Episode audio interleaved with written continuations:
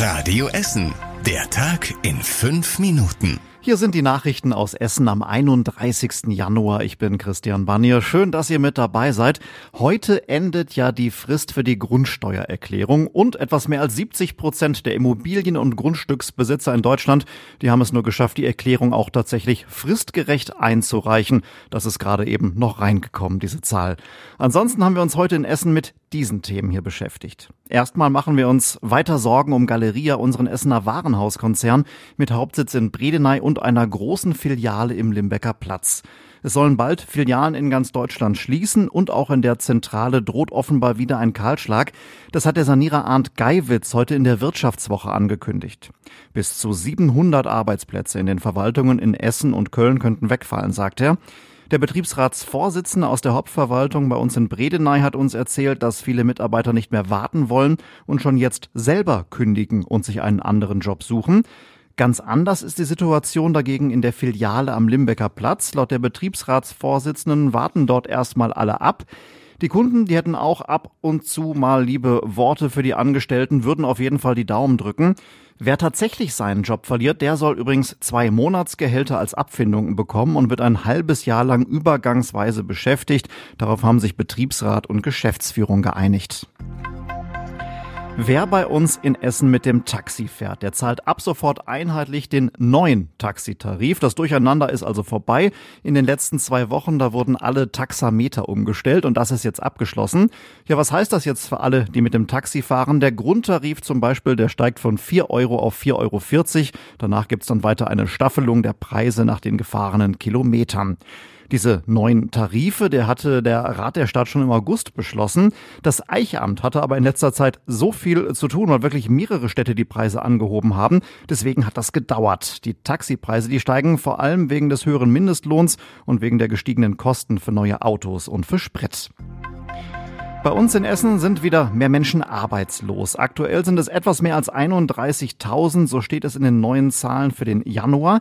Die Arbeitsagentur am Berliner Platz sagt, dass so ein leichter Anstieg im Januar allerdings ganz normal ist. Unter anderem seien viele befristete Verträge zum Jahreswechsel ausgelaufen.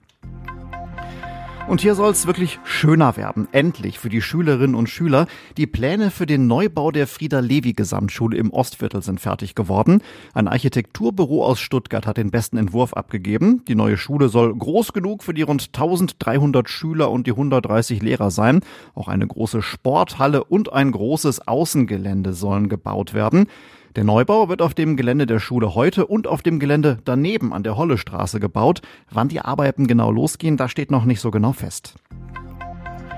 Die Randale in der Silvesternacht vor zwei Jahren in Altenessen dürfte für einige Beteiligte jetzt doch noch vor Gericht enden. Das lange erwartete Bewegungsgutachten liegt jetzt nämlich vor. Und darin sagt die Gutachterin, dass drei der acht Beschuldigten mit hoher Wahrscheinlichkeit identifiziert werden können. Sie sollen also nachweislich an der Zerstörung dieser Bushaltestelle beteiligt gewesen sein. Die zuständigen Richter am Landgericht müssen jetzt über das weitere Vorgehen entscheiden. Das Bild von dieser zerstörten Bushaltestelle auf dem Altenessener Markt, das ging bundesweit durch durch die Medien. Vor der Funke-Zentrale im Westviertel, da konntet ihr heute Mittag Zombies sehen. Die Journalistengewerkschaft DJV war für diese Aktion verantwortlich. Sie wollte damit gegen Sparmaßnahmen des Verlages protestieren. Der Grund dafür war, dass heute vor zehn Jahren sämtliche Redaktionen der Westfälischen Rundschau geschlossen wurden. Die Zeitung erscheint zwar immer noch, die einzelnen Teile werden aber aus anderen Redaktionen zugeliefert. Die Gewerkschaft DJV nennt das eine Zombie-Zeitung. Sie fordert, dass bei der Lokalberichterstattung in NRW nicht weiter gespart werden darf. Und das war überregional wichtig. Deutschlands größter Immobilienkonzern Vonovia aus Bochum will in diesem Jahr keine Neubauprojekte mehr starten.